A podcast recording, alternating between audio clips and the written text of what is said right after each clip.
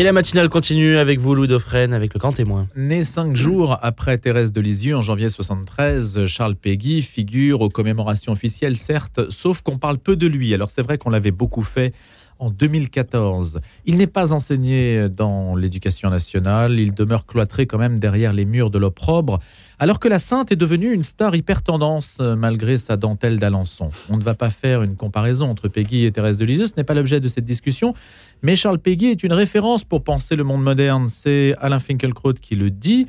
Et on sait que Benoît Chantre avait écrit un ouvrage sur lui, Peggy, point final, aux éditions du Félin. Je me demande s'il n'était pas venu en parler. puis Charles Peggy, guerre de 14, je le disais à l'instant, c'est donc aussi les fracas de la Première Guerre mondiale et des fracas, il y en a aussi en Europe avec la guerre en Ukraine. Et là, il y a un autre penseur qui peut nous aider, c'est bien sûr René Girard. Alors René Girard, je fais le lien avec Benoît Chantre. René Girard euh, est, mort en 2015, mais il y a une association qui s'appelle l'Association Recherche Mimétique, dont il fut président d'honneur. Et puis il y a une biographie qui va sortir sur René Girard à la fin de l'année pour le centenaire de sa naissance. Et c'est Benoît Chantre qui va aussi la signer. Bonjour Benoît Chantre. Bonjour. Vous êtes éditeur, essayiste. On va commencer peut-être par Charles Peggy, parce que vous, ça s'appelait Peggy, point final. Point final, on a le sentiment, même s'il figure, donc je le disais, aux commémorations officielles cette année, on n'en parle pas beaucoup. Il y a une ambiguïté sur ce personnage. Euh, Peggy Point Final, c'était c'était euh, un, titre polysémique qui interrogeait la mort de Peggy, ce point final qu'il a posé à son heure et à sa vie lorsqu'il a décidé de partir euh, au front. Peggy Point Final, c'était aussi mettre un point final à des querelles inutiles et des querelles stériles autour de cette figure fondamentale de la pensée française et de l'histoire française. Mais ces querelles n'ont pas été surmontées. Euh, j'ai envie de dire que si, d'une certaine manière, puisque le, centenaire 2014 a permis un certain nombre de mises au point, de publications. Il y a eu un très gros colloque à Normal Sup et à la Cato euh, que j'avais monté avec Frédéric Worms et Camille Riquier, où on a fait intervenir tous les témoins les plus discordants euh, et les plus passionnés de cette œuvre et de cette vie. Et un consensus quand même formidable s'était établi à l'époque. La bataille est gagnée, j'ai envie de dire du côté de Peggy ici, il est maintenant sorti de bien des ambiguïtés où on voulait le maintenir mais on ne l'enseigne pas. Alors oui, là vous avez raison. Là, vous avez raison. Euh, on ne l'enseigne pas. Bah, il, mériterait d'être au programme de l'agrégation. Il mériterait d'être euh, davantage présent dans les, manuels de littérature. Pour sa prose, on, connaît euh, les, poèmes sur Notre-Dame de Chartres, bien sûr. on connaît un petit peu ses Jeanne d'Arc. on connaît encore très très mal sa prose, ses admirables dialogues de l'histoire, notamment les dernières proses où il sort du bois pour défendre Bergson dans ses deux notes conjointes. C'est une prose éblouissante qui est magnifique. Qui intéresse de plus en plus les universitaires. Quand même, il y a des colloques assez savants. il y a des thèses, hein, j'ai vu aussi, euh, sur le site de l'amitié euh, Charles Peggy. Il y a, il y a maintenant, Peggy discerner les deux types d'autorités, les autorités de commandement et les autorités, et les, autorités de compétence. Aujourd'hui, nous sommes entrés dans une ère de compétence pour aborder cette œuvre. elle est enfin commentée comme elle mérite de l'être. Donc moi, je suis plus positif que vous, a priori.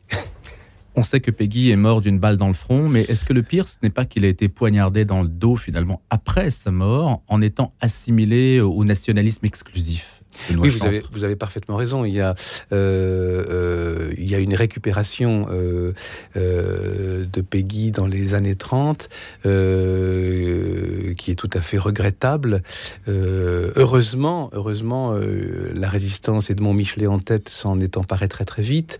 la revue Esprit, animée par l'esprit des cahiers de la quinzaine, quand elle prend le maquis, recourt beaucoup à Peggy euh, il va sortir assez indemne, même totalement indemne de, cette période noire de l'occupation, puisqu'on va le prendre pour ce qu'il est, c'est-à-dire un, euh, penseur euh, très conséquent de la résistance, d'une certaine, d'une forme de résistance à la, à, la, à la brutalité du monde moderne. En quoi nous parle-t-il aujourd'hui? En un mot, Benoît Chantre, si vous deviez en, parler à des élèves qui ne savent rien de Charles Péguy, qu'est-ce qu'il, quand Alain Finkielkraut dit c'est une référence pour penser le monde moderne, qu'est-ce que ça veut dire? Ça veut dire que c'est que euh, être anti-moderne, c'est pas nécessairement être réactionnaire. Euh, ça va, les, les, les, les arguments euh, euh depuis 30-40 ans vont dérapent vite dans ce sens-là. la pensée anti-moderne, comme le dit à juste titre Antoine Compagnon dans le livre qu'il a consacré entre autres à Peggy, ça n'est pas nécessairement une pensée réactionnaire.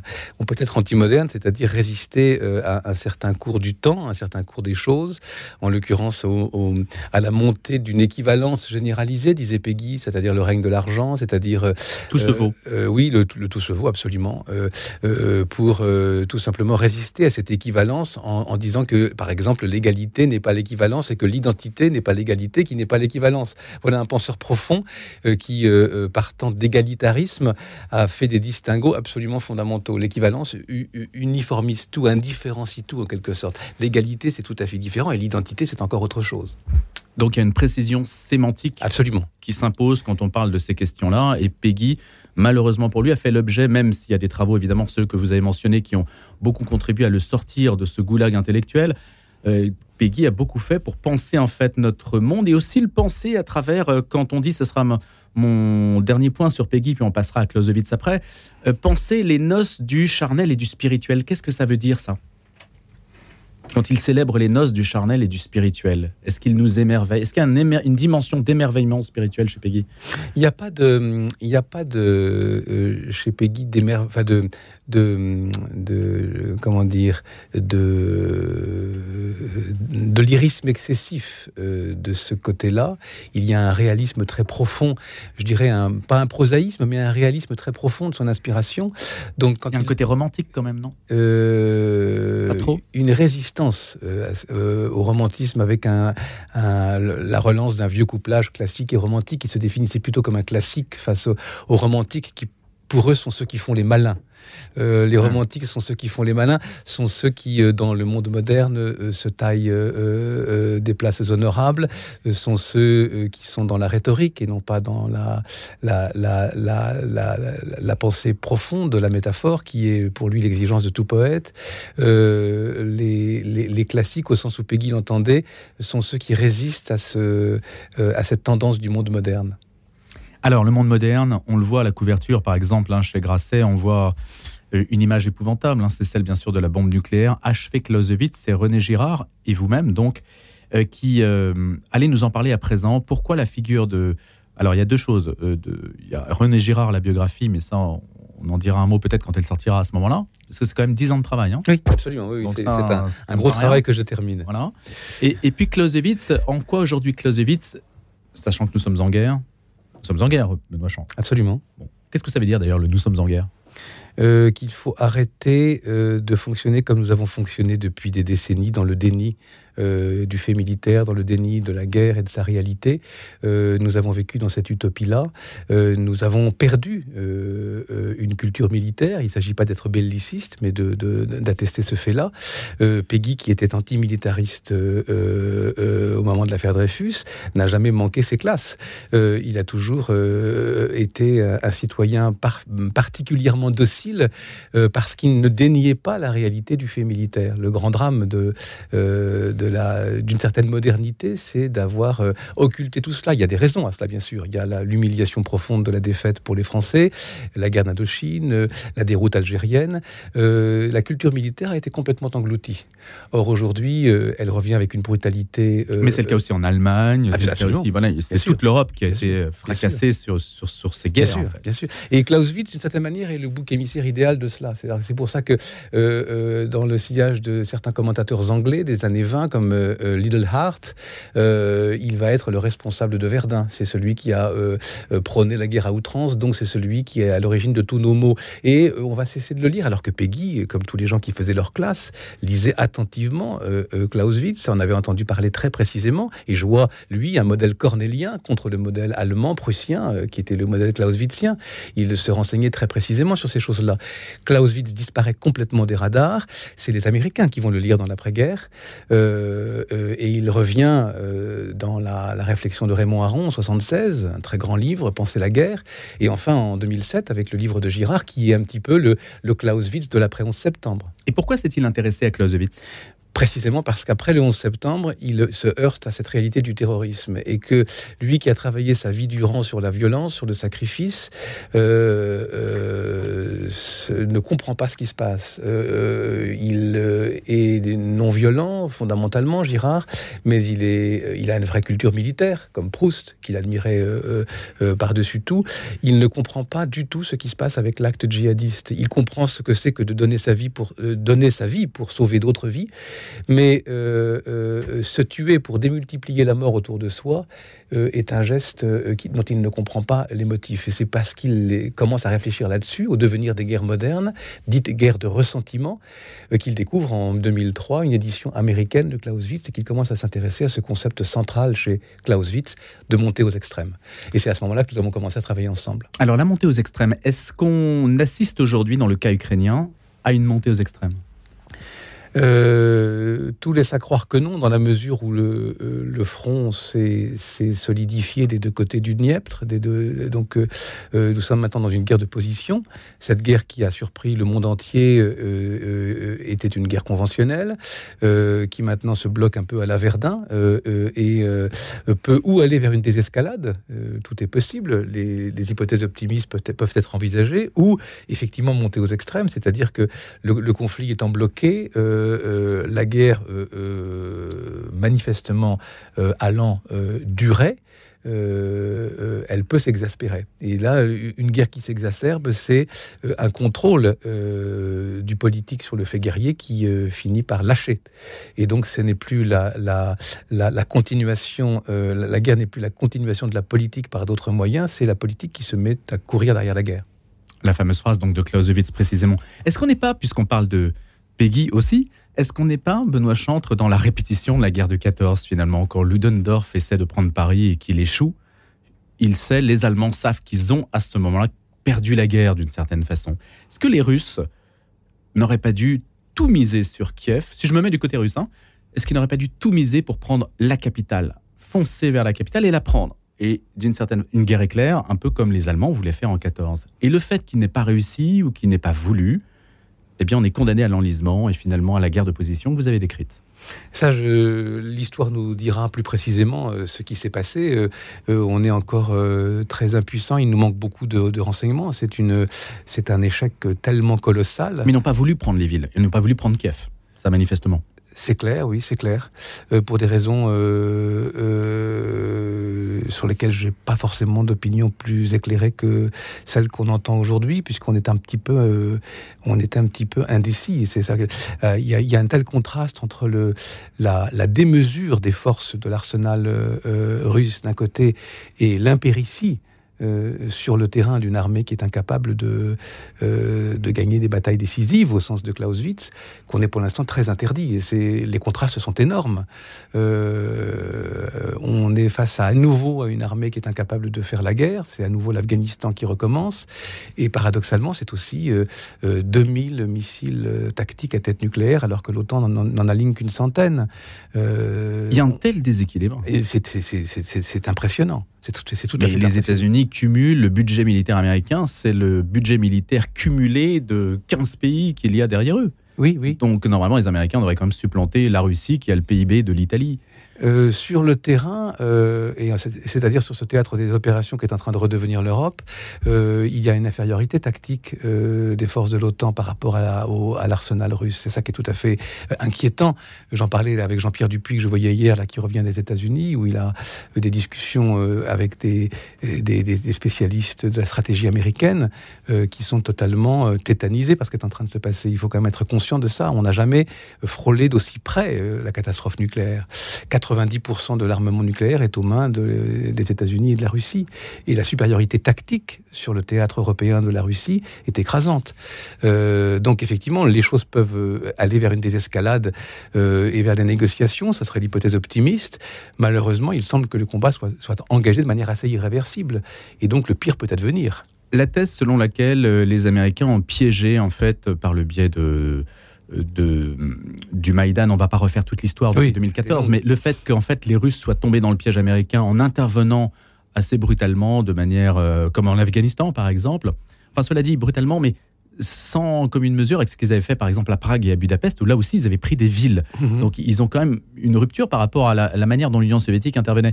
Est-ce que la Russie est tombée finalement dans le piège, euh, dans le piège tendu par les Américains avec la révolution du Maïdan? Quest votre avis? Est-ce que il y, a, des, interprétations différentes de cette guerre? On se dit évidemment il y a une agression russe qui est incontestable sur un État souverain, mais l'antériorité de la guerre, elle remonte quand même à l'année 2014. Elle remonte avec une, une fracture euh, euh, au sein de l'Ukraine qui a été aussi entretenue par euh, par les services polonais, par l'Amérique, etc. Oui, vous avez tout à fait raison. Il faut et là, il faut dans un raisonnement que ça n'a pas commencé il y a un an. Bien sûr, dans un, raisonnement que nous élaborons en direct, puisque l'histoire est en train de se faire et qu'on on, on est loin d'avoir la capacité de de prendre le recul qu'il faudrait. il n'y a pas toujours un seul agresseur dans un conflit. Euh, chacun est agresseur et agressé. Euh, faire de, Poutine un monstre absolu, euh, en refaire un bouc émissaire à nouveau, puisqu'on parle de Clausewitz et de Girard, serait manquer la réalité de ce conflit. Bien sûr, il y a une, on répond toujours à une agression. C'est toujours, mais il y a quand même dans la décision de Poutine quelque chose qui paraît unilatéral. Qu'il y ait eu des pressions de l'OTAN, c'est une évidence. Que l'OTAN et, la, et la politique américaine étaient prudente, c'est aussi une évidence, euh, puisque finalement la porte de l'OTAN n'a pas été ouverte euh, à la Géorgie, à l'Ukraine. Euh, il y a eu quand même beaucoup de, prudence politique dans cette affaire. On ne peut pas dire qu'il y a eu des agressions réelles de la part du camp occidental. Il semble quand même qu'il y ait eu à un moment donné une décision unilatérale. Alors méfions-nous, ne faisons pas forcément de Poutine l'unique agresseur. encore une fois, replaçons le contexte dans son, cette agression dans un contexte plus général de guerre larvée euh, la violence, comme disait très justement Girard, n'est jamais perdue pour la violence. Donc il y a toujours euh, une accumulation euh, de la violence qui pèse sur nous de plus en plus, comme une épée de Damoclès. Mais il semble quand même qu'il y ait là eu chez Poutine le sentiment qu'il pouvait y aller impunément, qu'il allait pouvoir récupérer son bien. Euh, alors que manifestement, ce qu'on découvre aussi dans ce conflit, pour qu'il y ait un conflit ou une guerre totale, il faut que le pays, euh, le peuple soit totalement derrière ses, généraux et ses, et politiques. Il semble qu'il y ait quand même, même si la propagande est énorme en Russie, une résistance de la société civile là-bas. Et puis surtout, ce qu'on n'avait pas mesuré, euh, c'est l'extraordinaire résilience du peuple ukrainien et sa capacité, alors qu'il était dans un stade de décomposition politique assez avancé tout de même, euh, à euh, opérer un sursaut héroïque évident. Enfin, c'est tout à fait impressionnant. Des questions aussi vieilles que les, questions qu'on évoquait tout à l'heure avec Peggy sont en train de ressurgir, c'est-à-dire les questions de la résistance et la combativité des Cosaques. La, la, combativité des Cosaques, absolument. Benoît Chantre, est-ce que Karl von Clausewitz avait pensé l'aspect économique d'une guerre? Par exemple, si on, regarde cette guerre d'un point de vue énergétique, on a vu qu'il y, a un aspect important, euh, euh, très important entre euh, les liens entre la Russie et l'Allemagne du point de vue de l'approvisionnement gazier, que les Américains préféreraient qu'on prenne leur gaz de schiste, etc. Il y a un arrière-fond énergétique important. Est-ce qu'à l'époque de Clausewitz, cette dimension-là existait dans la guerre? Euh, Où est-ce qu'on était sur du Kriegspiel euh, C'était c'était plutôt cette, cette tendance-là, puisque euh, d'abord les choses vont très très vite. Euh, Clausewitz est un militaire et il y a le traumatisme de de, de, la de, l'événement napoléonien en quelque sorte. Il y a à la fois l'admiration infinie que les Prussiens partageant avec les Français une culture de guerre quand même ont pour ce stratège incroyable qu'est Napoléon. il y a l'humiliation que la l'Allemagne euh, euh, mosaïque de Landgravia et de duché euh, éclaté peut subir devant l'impérialisme français, et la nécessité pour Clausewitz de répondre à l'agression française. Donc, il offre à son pays, à la, Russie, à la Prusse, puis à l'Allemagne qui va se réunifier au XIXe siècle, un traité de la réponse prussienne puis allemande à, Napoléon qui s'appelle le Kriege. Donc, il s'agit de faire mieux que Napoléon. D'où la fascination assez étrange inquiétante que Clausewitz a pour euh, la, guerre absolue, qui n'est pas la guerre totale. La guerre absolue, c'est la guerre idéale, en quelque sorte. Euh, non pas un simple concept, comme disait Raymond Aron dans son livre sur euh, Clausewitz en 76, mais une réalité. La guerre absolue, c'est le, une, guerre idéale, une guerre qui serait conforme à son concept, c'est-à-dire où les deux adversaires montent aux extrêmes et, et où le conflit est absolument symétrique. ce point de référence de la guerre absolue euh, oriente euh, l'ensemble des guerres dans l'esprit de Clausewitz. Et ça, c'est un petit peu effrayant.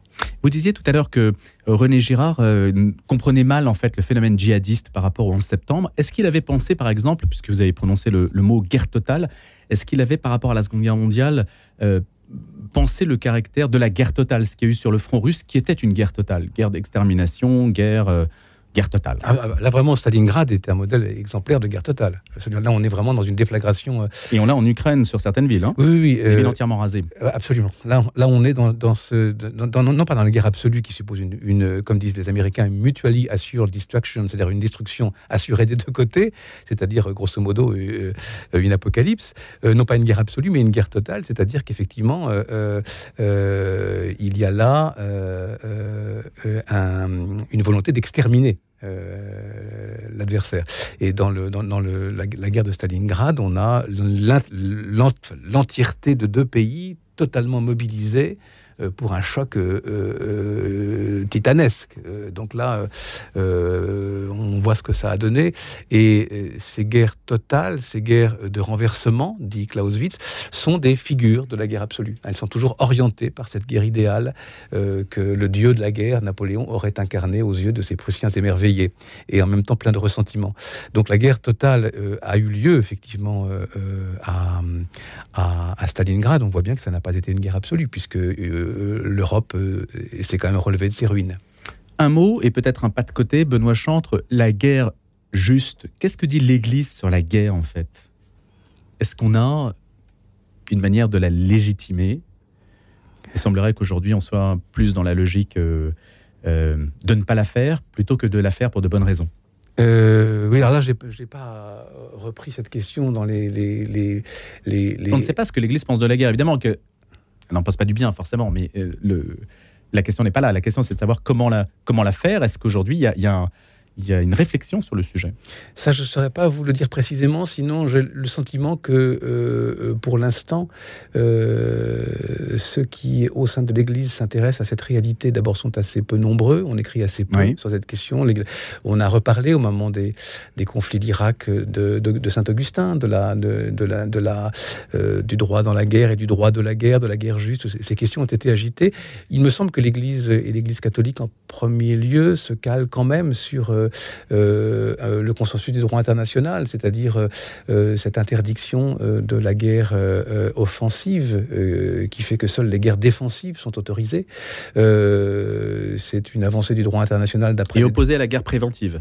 Alors justement, c'est parce que les guerres défensives sont, sont seules autorisées que les guerres offensives sont interdites par le droit international, décision sur laquelle se cale hmm. le, réalisme chrétien, que on a des stratégies perverses à la, Poutine qui consistent effectivement à faire des guerres préemptives, c'est-à-dire euh, euh, à, euh, à devancer l'histoire. Absolument, à dire qu'on agit contre une, contre une agression qui est déjà là. Merci beaucoup Benoît Chant d'être venu ce matin. C'est moi qui vous remercie. Achevé Clausewitz aux éditions Grasset avec René Girard, bien sûr. Et puis, on aura l'occasion de parler de cette figure importante de la pensée. Je vous dis à bientôt et je vous souhaite une excellente journée.